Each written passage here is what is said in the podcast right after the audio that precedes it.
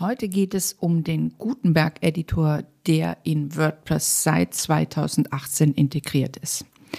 Wenn du eine Seite erstellst und mit einem Theme arbeitest oder wenn du einen Blogbeitrag schreibst, dann kommst du wahrscheinlich nicht mehr an den Gutenberg-Editor vorbei, es sei denn, du hast noch den Classic-Editor aktiviert.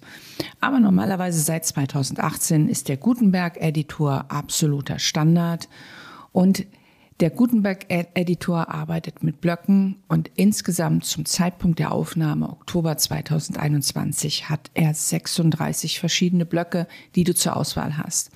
Ich nenne einfach mal ein paar. Da gibt es den klassischen Absatz, es gibt die Überschrift, es gibt eine Liste, es gibt eine Bildergalerie, es gibt Buttons, es gibt Spalten, es gibt Shortcodes und vieles, vieles mehr.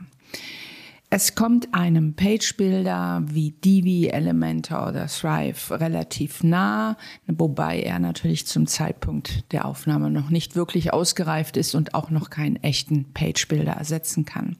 Aber seit der WordPress-Version 5.5 sind wir zumindest in der Lage, mit ein paar Vorlagen zu arbeiten. Je nach Theme werden dir dort Vorlagen zur Verfügung gestellt.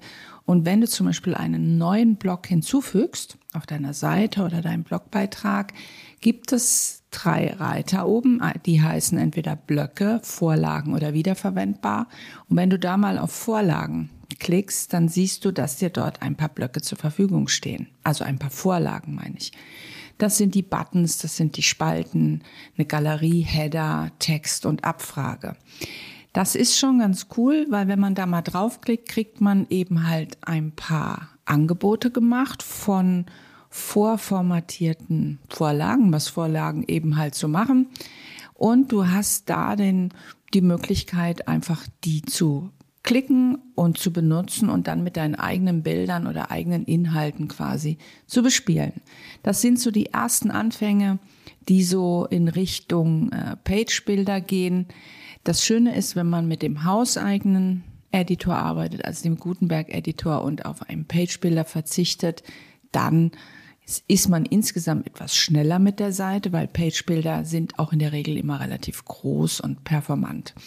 Aber wie gesagt, von einem echten Page-Bilder sind wir noch weit entfernt, aber es macht schon Spaß, inzwischen damit kleine, minimalistische Websites zu bauen. Also wenn du dir jetzt den Gutenberg-Editor noch nie angeschaut hast, dann würde ich sagen, du fängst mal damit an.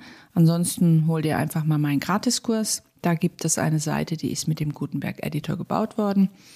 Und dann kannst du das einfach mal nachbauen. Und dann wünsche ich dir viel Spaß und bis zum nächsten Mal. Deine Kerstin.